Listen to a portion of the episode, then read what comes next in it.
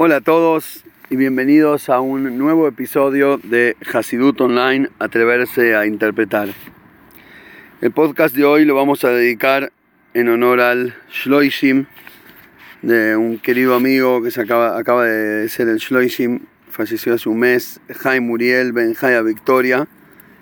Eh, nos conocimos en Venezuela cuando yo estaba de Shlihus y él con su familia estaban viviendo allá y después como que la Shgaha Pratit nos hizo compartir en diferentes lugares, Venezuela, después Israel, después Argentina, como que fuimos yendo a los mismos lugares.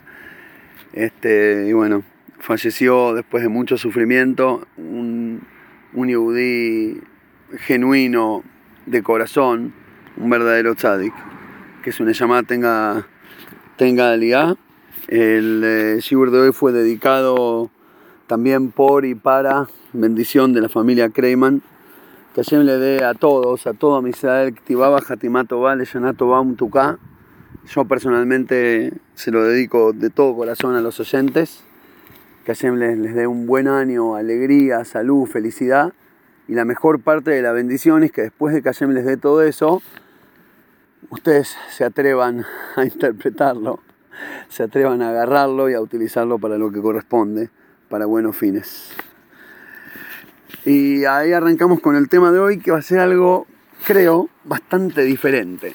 Obviamente va a ser interpretar un concepto jasídico, pero el tema es diferente y arrancamos con algo cuchi, con algo tierno. Hay una costumbre muy tierna del pueblo judío, que es antes de las altas festividades, antes de Rosh Hashanah, mandar Kartisei Braja. Hoy quedó como actividad de las escuelas, digamos. A los chicos les hacen hacer como tarjetitas. Andás a ver, por ahí esa es eh, la fuente de la costumbre universal de mandar tarjetas para cumpleaños y para fechas, aniversarios y cosas. Eh, la primera mención que esta costumbre tiene es en un libro del Maharil, eh, Posé Calágico de Alemania del año 1360 y pico, que él dice que se acostumbra a la gente escribir, mandarle cartas a los compañeros para desearles que Hashem los recuerde este año para bendición y para larga vida y demás. Eh, y bueno, así que en este podcast le vamos a mandar una cartita, una cartita de bendición para el nuevo año a Hashem. Le vamos a mandar un cartis braja desde el podcast a Dios. Eh, pero obviamente, ante todo, deberíamos explicar cómo es que existe eso, cómo es que yo le puedo mandar una bendición a Shem, aparte con qué derecho, ¿no? Y después de explicar cómo existe y con qué derecho, entraremos en, la, en el cartiz, en la bendición en sí. Y es más, al final vamos a mostrar, como cabalísticamente hablando, todo el rezo de Rosh Hashanah es básicamente un Kartis Braja colectivo del pueblo judío a Hashem para el nuevo año. Arrancamos desde el principio. El otro día, Bashgoge Protis, me encontré tarareando una oldie, una canción de Abraham Fried de los años 80, que no sé por qué me quedó, me quedó grabada. Eh, que básicamente, la verdad que en un principio cuando preparé podcast dije, por ahí canto el pedacito, pero después dije, no, pierdo la mitad de la audiencia. Eh, pero voy así citar las palabras, que en realidad las palabras de la canción vienen de la, de la Gemara Brajot. En la Gemara Brajot cuenta una historia re loca. Dice que Rabbi Ismael Ben Elisha, que era el Cohen Gadol, dijo Rabbi Ismael Ben Elisha, una vez entré, entré es decir, al Kodesh Kodashim, al lugar más santo del templo, le Aktir Ktoret, Lifnai entré a hacer una, el incienso en Yom Kippur, en el lugar más santo y sagrado que solo el Cohen Gadol y solo una vez al año puede entrar. Berraiti Akasri el Yud que Hashem Tzvokois, vi la imagen de Hashem, para traducirlo de alguna manera. lleva el Kisei Ram Benizá está sentado en su trono altísimo. De Amarli y me dice, Ismael Beni Barheini. Ismael, hijo mío, bendecime. El Gadol nos cuenta que entró al Betamigda, al Kodesh Kodashim, lo ve a Shem y Dios le dice, sentado en el trono, dame una braja. Qué momento, ¿no? ¿Qué haces ahí si Dios te pide una bendición? ¿Qué le decís? ¿Que te gane la lotería? que no tengas competencias de, dioses ajenos, no sé qué, ¿qué le puedes decir a Dios? A Martilo le contesté, y ahí razón mi lefaneja, que sea tu voluntad,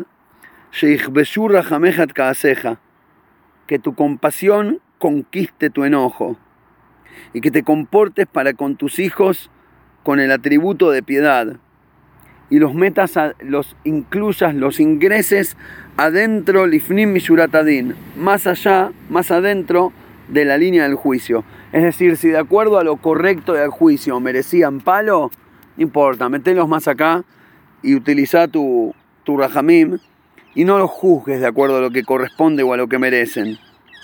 Benenali berroyó y me, me hizo con la cabeza así como haciendo una señal con la cabeza que sí.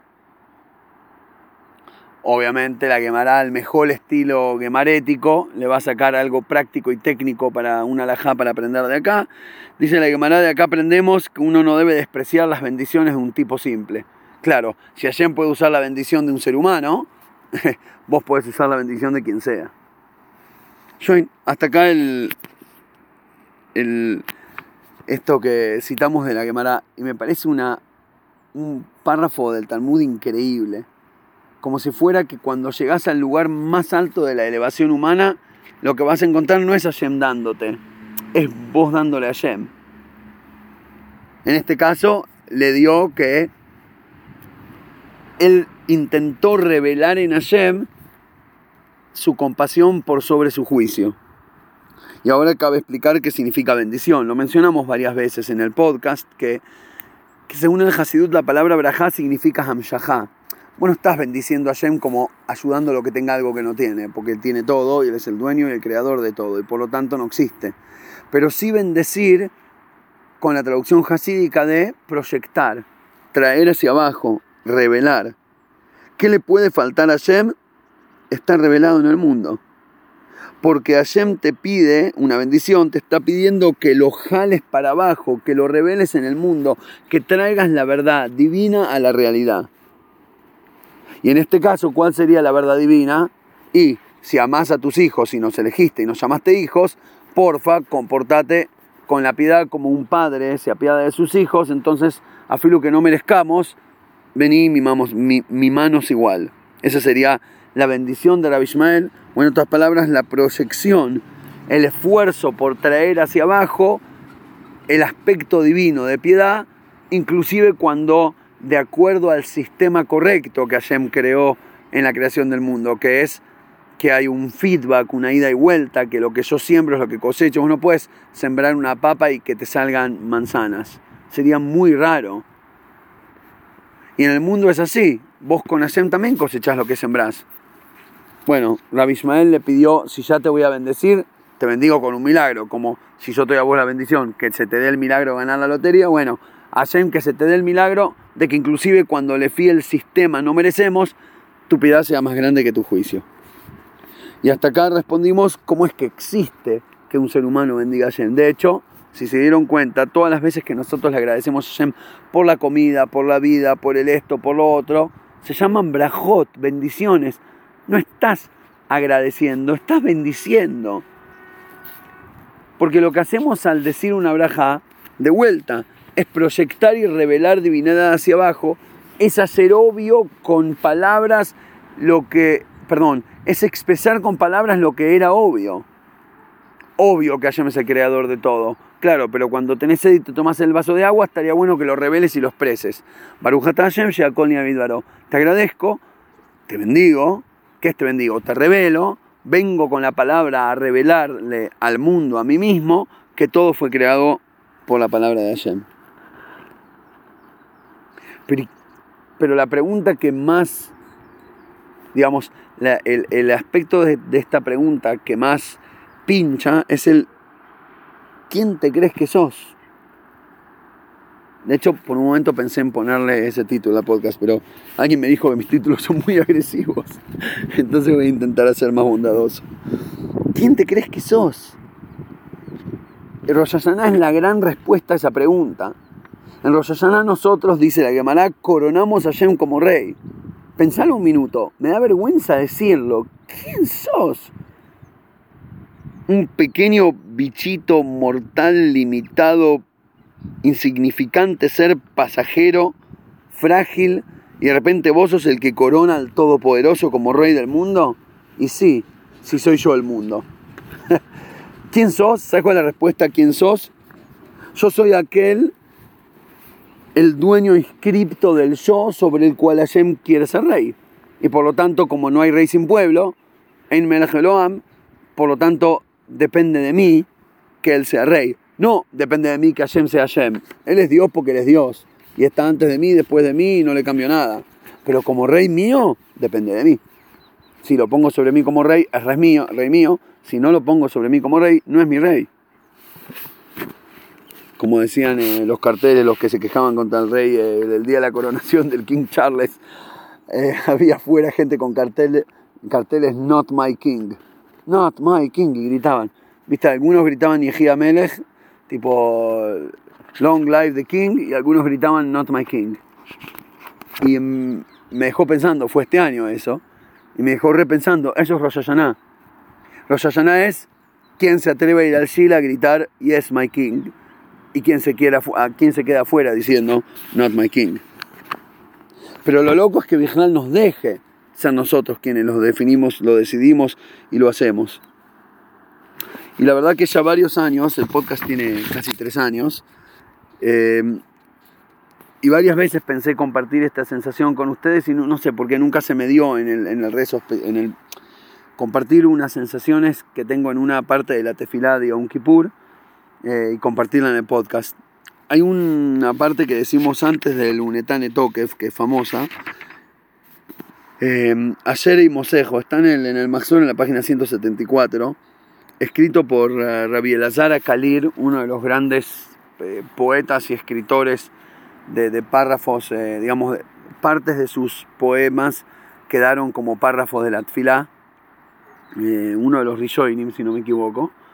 y, y la verdad que el texto es tan fuerte, básicamente es un formato poético que repite eh, dos párrafos y siempre tiene el mismo formato. El primer párrafo es, tu temor está sobre los grandes ángeles, las maravillosas criaturas, los seres supernos que te comprenden y por alguna razón, segundo párrafo, elegiste sin embargo la alabanza de aquellos que somos mortales, limitados, tontos, equivocados, etc.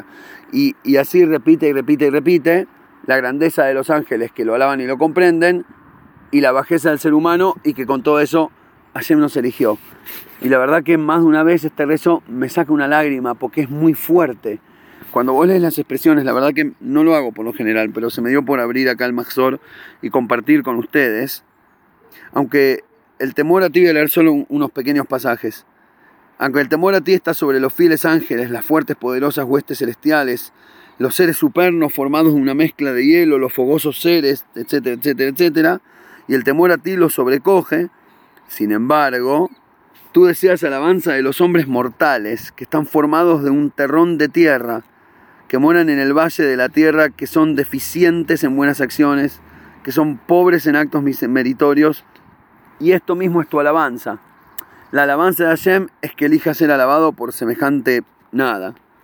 Y después sigue, repite, repite, pero quiero, voy a rescatar un par de párrafos Tú deseas alabanza de los hombres cuyos rasgos faciales cambian con la vejez, el resplandor se apaga, son faltos de inteligencia, conspiran el mal.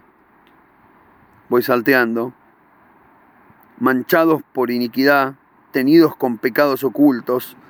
Escuchen esta, está fuertísima. Presos en la trampa del sufrimiento. haría un podcast entero de esto. Estamos tan presos en la trampa del sufrimiento, hartos de amargura, colmados de problemas, ausentes de verdad.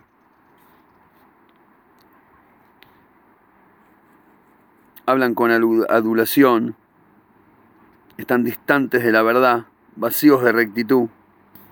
Bueno, etcétera, etcétera, etcétera. Creo que ya le agarraron la onda. Y con todo eso Hashem nos elige.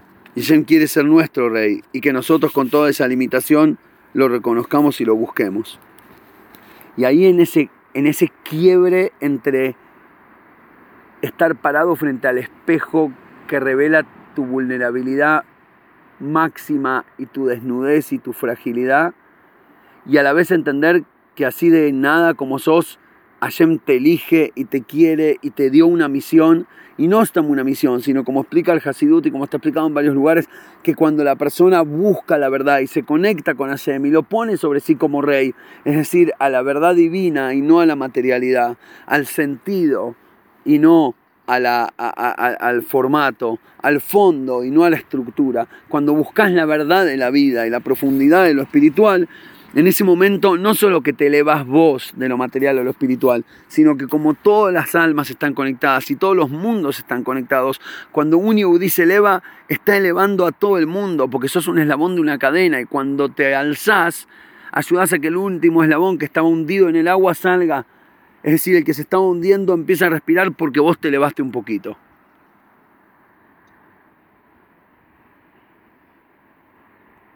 Y entender ese increíble mérito de tener semejante responsabilidad para con el mundo, para con el prójimo, eso es ponértelo a Hashem como rey. Ponértelo a Hashem como rey no es decir, jaja, miren el rey que tengo, tengo connections, ahora estoy salvado porque mi papá es el rey del universo. No pasa por ahí.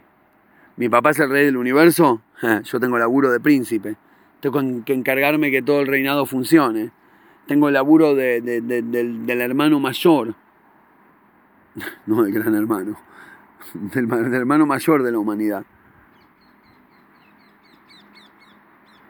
Y ahora sí, finalmente, como Hashem nos eligió más allá de toda nuestra limitación, y como Hashem nos pide, hijo mío, bendecime, ahí viene la cartita de bendición para Hashem. Ahora, un minuto antes, antes de, decir el texto en sí de la cartita, tenemos que entender qué es Rosh Hashanah. Porque en Rosh Hashanah recordamos y conmemoramos el día de la creación, específicamente la creación del hombre, pero que es la culminación de la creación del mundo, porque todo el mundo fue creado para que el hombre tenga este momento de reconocimiento, en el momento que vos, yo me lo imagino a Adama Rishon cuando de repente ¡boom! cobra vida, porque dice que creó en primero el cuerpo, que éramos como un goylem, como un cuerpo de tierra, y de repente fum, le insufló el alma y se despierta. Es como despertar de la muerte, es como de repente abrir los ojos y decir, ¡wow! ¿Y ahora qué? El Juan José signo de pregunta que le habrá nacido en la cabeza a Dama Rillón ese primer instante. Pero parece que era bastante inteligente siendo hijo directo de Hashem y enseguida se dio cuenta y mandó a llamar a todos los animales, es decir, a todo lo que existía con vida. Dijo, vengan, le en enala a Hashem, naría le no vamos a cantarle al Creador. ¿Para qué sirve tomar conciencia de estar vivo? Para entender de qué se trata tomar conciencia de estar vivo. Entonces el juego de Hashem de crear criaturas con conciencia es invitarnos al juego de las escondidas para con Hashem dentro de nuestra conciencia.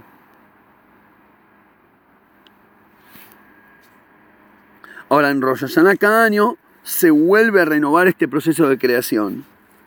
Es como si eh, todo vuelve a su fuente, se reabsorbe y vuelve a generarse desde cero. Sería como volver al útero materno o inclusive al zera paterno, es decir, volver a ser el punto más inicial en el cual ni siquiera del todo existís y volver a crearte y formarte vos y todo el universo desde ahí. En Rosh se vuelve a regenerar toda la creación. En realidad ese es el concepto central de Rosh y de ahí se desprende el concepto secundario que es el día del juicio. La mayoría de la gente toma Rosh como el día que hace enjuicia al mundo y decide si vas a vivir o no, si vas a tener un buen año o no, y por eso que seas inscripto y sellado para un buen año. Pero eso es secundario, es decir, no es tanto un juicio como únicamente en la traducción literal de anda a pararte delante del juez que va a ver si debes o no debes la guita, si podés o no podés vivir, si tenés o no pena, sino más bien un juicio como aquel como aquella persona que hace un juicio de valor respecto a un negocio que está por iniciar. Antes de arrancar algo, antes de firmar, hago juicio. ¿Sirve o no sirve? Entonces, como me está volviendo a crear todo el universo, nada, le echa un vistazo al proyecto a ver cómo va. Y por eso vamos a decir a llorar, porque tipo, bueno, mirá, como decía mi papá, levantarse a la mañana es que Hashem invirtió en tu empresa millones ayer y casi lo hiciste fundir y con todo eso vuelve a invertir en vos de la mañana. Es decir, agradecerle a Hashem que nada, que nos vuelve a hacer por un año más, a pesar de todas nuestras faltas y falencias, pero esa es la cuestión secundaria, digamos, es el, efecto, el efecto secundario de lo principal de los Hashanah, que es que Hashem vuelve a crear todo el universo. Ahora, en la Kabbalah, este proceso de creación, perdón por ese ruido, ¿eh? no estaba en los planes. Eh, este proceso de creación, según la Kabbalah, se llama Tzimtzum y o Sedrish Shelut, que significa el ocultamiento de la luz divina. Bueno, este ruido le está haciendo ocultamiento al podcast. A ver si logro. Bueno, de a poco se va alejando. Eh, estábamos diciendo que en la Kabbalah se habla del Tzimtzum, del Sedrish Shelut, que literalmente significa, el Tzimtzum es la contracción y el orden de desencadenamiento de la luz divina, que básicamente lo hablamos varias, varias veces, es un tema central en la Kabbalah del Hasidut, que el proceso de creación no es una revelación de fuerza por parte de Hashem, sino un ocultamiento de su fuerza. Cuando yo hago algo, si yo pateo una pelota o escribo una teoría o lo que fuera, estoy revelando mi fuerza física o intelectual o lo que fuera, estoy expresando, sacando para afuera eh, agrandando mi capacidad para lograr algo. En cambio, Hashem para lograr algo, algo es limitado, a partir de su infinidad, tiene que achicar su capacidad, su influencia, su luz. Y por lo tanto, explica la Kabbalah, el proceso de creación es Hashem contraer, hacer desaparecer por completo su luz, después dejar una chispita mínima y a partir de esa chispita rebajarla, limitarla, cortarla, proyectarla, formatearla, estructurarla, bajarla. Es todo un maíz hasta que después de miles de niveles llega a quedar tan pero tan pero tan mínima, lo, lo suficientemente limitada como para caber adentro de una criatura o de la creación, de todo el mundo. Porque todo el universo para Shem, para la infinidad absoluta de la energía infinita de Lorenzov, es simplemente una amiguita, una pizca, algo mínimo. Ahora, este proceso de ocultamiento de la luz divina para venir a crear es lo que llamamos ser rey. Porque ser rey es leitiajes, ¿cómo se dice? Eh, eh, dedicarse, referirse, darle bolilla a alguien, ¿entendés? Porque me está mucho más... ¿Por qué tenemos que hacerlo rey? Ah, porque si fuera por él no sería rey nunca. ¿Me entendés? Vos tenés que convencerlo que quiera bajar a tener algo que ver con un mundo, nada, con, una realidad tan, entre comillas, tan limitada. Es obviamente todo metafórico. Convencer significa hacer que la energía grande se achique, ¿no?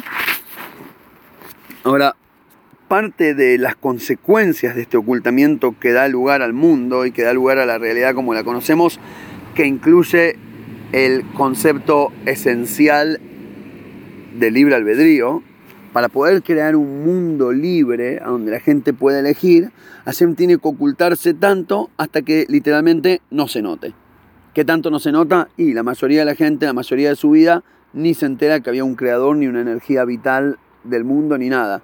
Simplemente se levantan, toman conciencia, no la utilizan para preguntar, siguen de largo, comen, van al baño, duermen, comen, van al baño, duermen, repiten 47.024 veces y entregan las llaves y devuelven el, alquiler del cuerpo.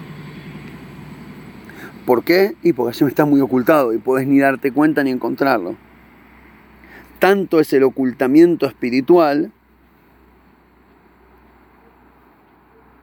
O a veces me. A veces veo situaciones o, o personas. Me pregunto, ¿no le alcanzan los signos de pregunta en la cuenta de banco espiritual como para comprarse una búsqueda de sentido? ¿Cómo puede uno vivir con tanta ceguera espiritual? Cuando decir que ceguera espiritual no me agrando como el religioso que encontró la luz. ¿Quién se acuerda? El programa es. No hablo de encontrar, hablo de buscar.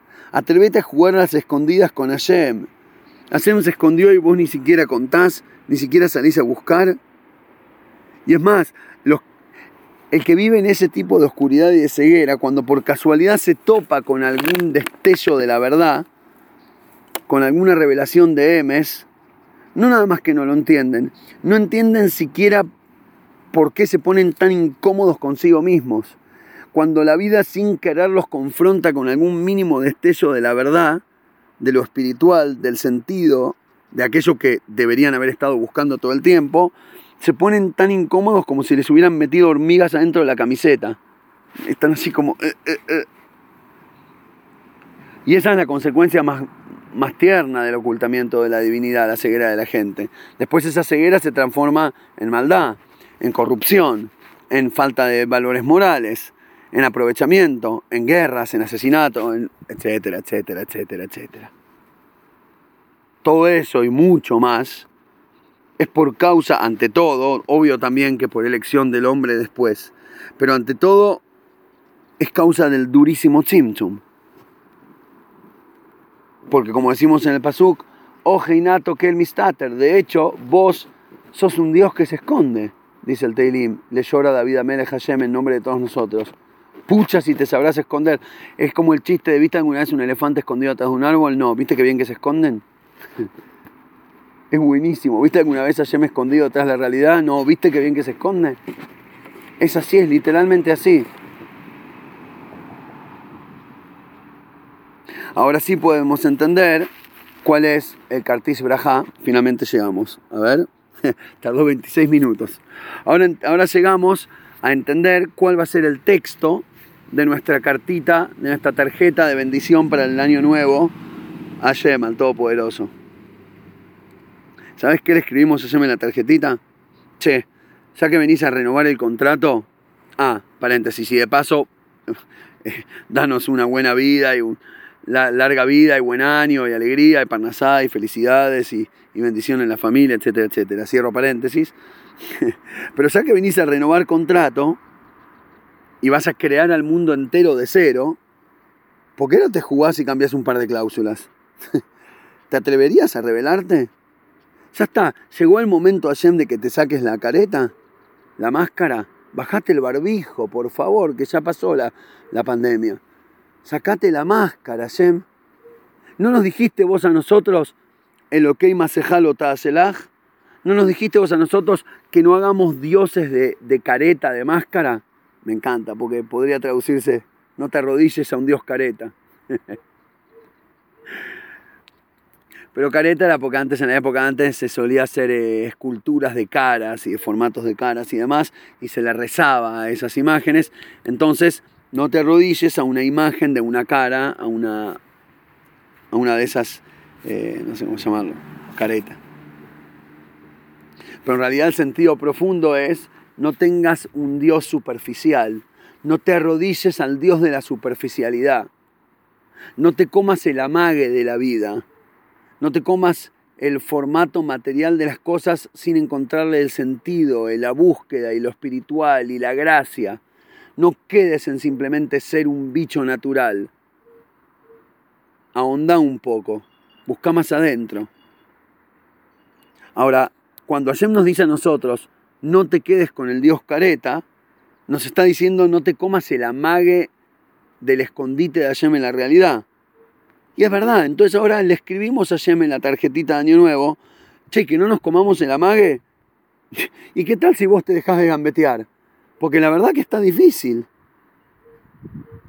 Porque me levanto a la mañana y siento que ayer me hace 200 caños uno atrás del otro. Y vivo avergonzado frente al espejo de mi conciencia. Por eso en la Selijot decimos, Hashem, Atzdaka, Belanu Tapanim. Tuya es la Atzdaka, vos haces caridad y nosotros lo único que te sabes que traje, ¿qué, che, ¿qué trajiste de regalo?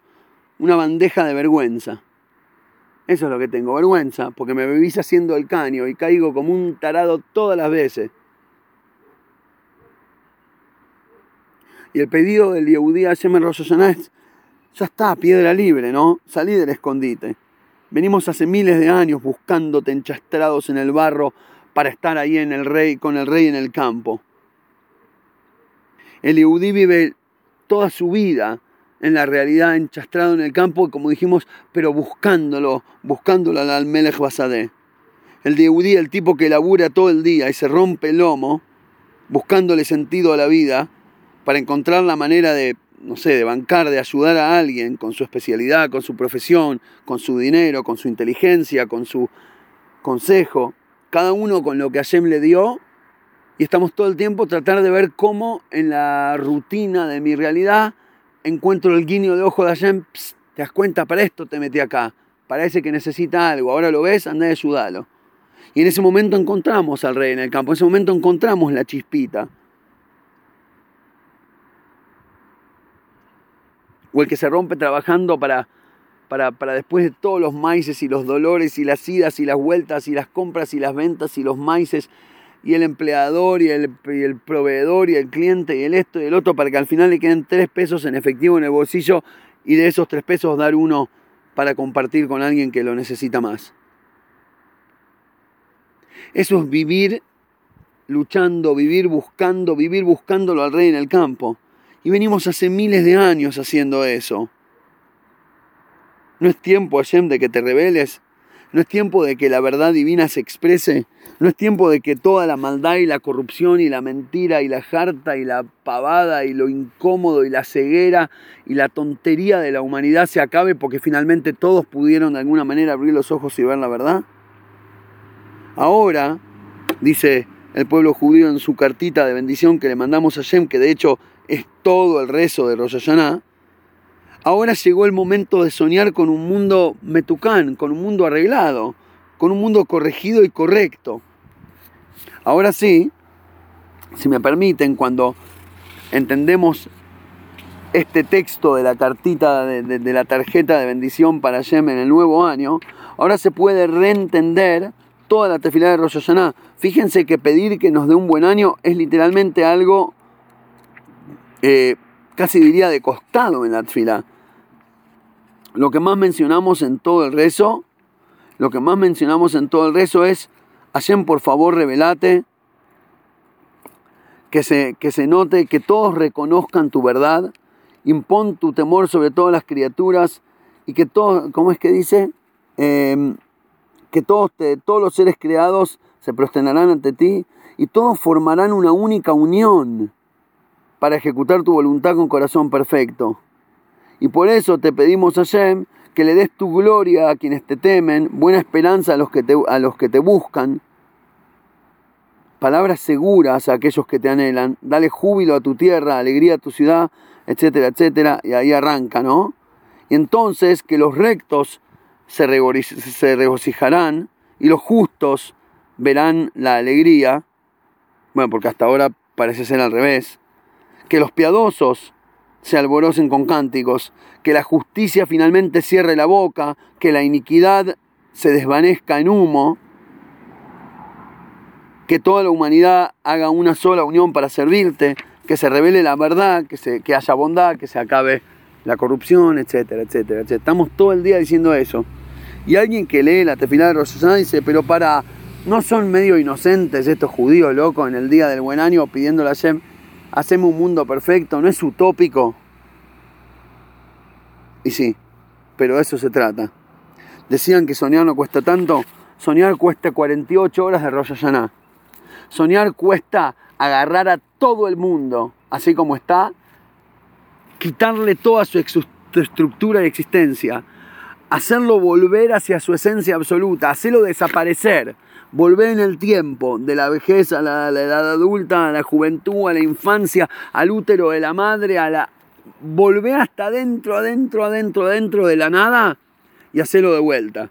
Y Hashem, ya que lo vas a hacer de vuelta, ¿lo haces bien esta vez?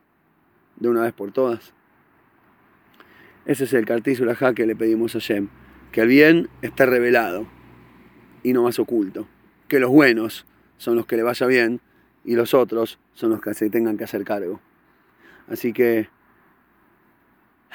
fuerte concepto. Que Hashem nos bendiga y que este año la activaba Hatimato Va sea revelada para todo Israel y para toda la humanidad. Shanato Baum a todos y también Shabbat Shalom porque vienen juntos y nos encontramos, nos escuchamos Hashem nuevamente la semana que viene.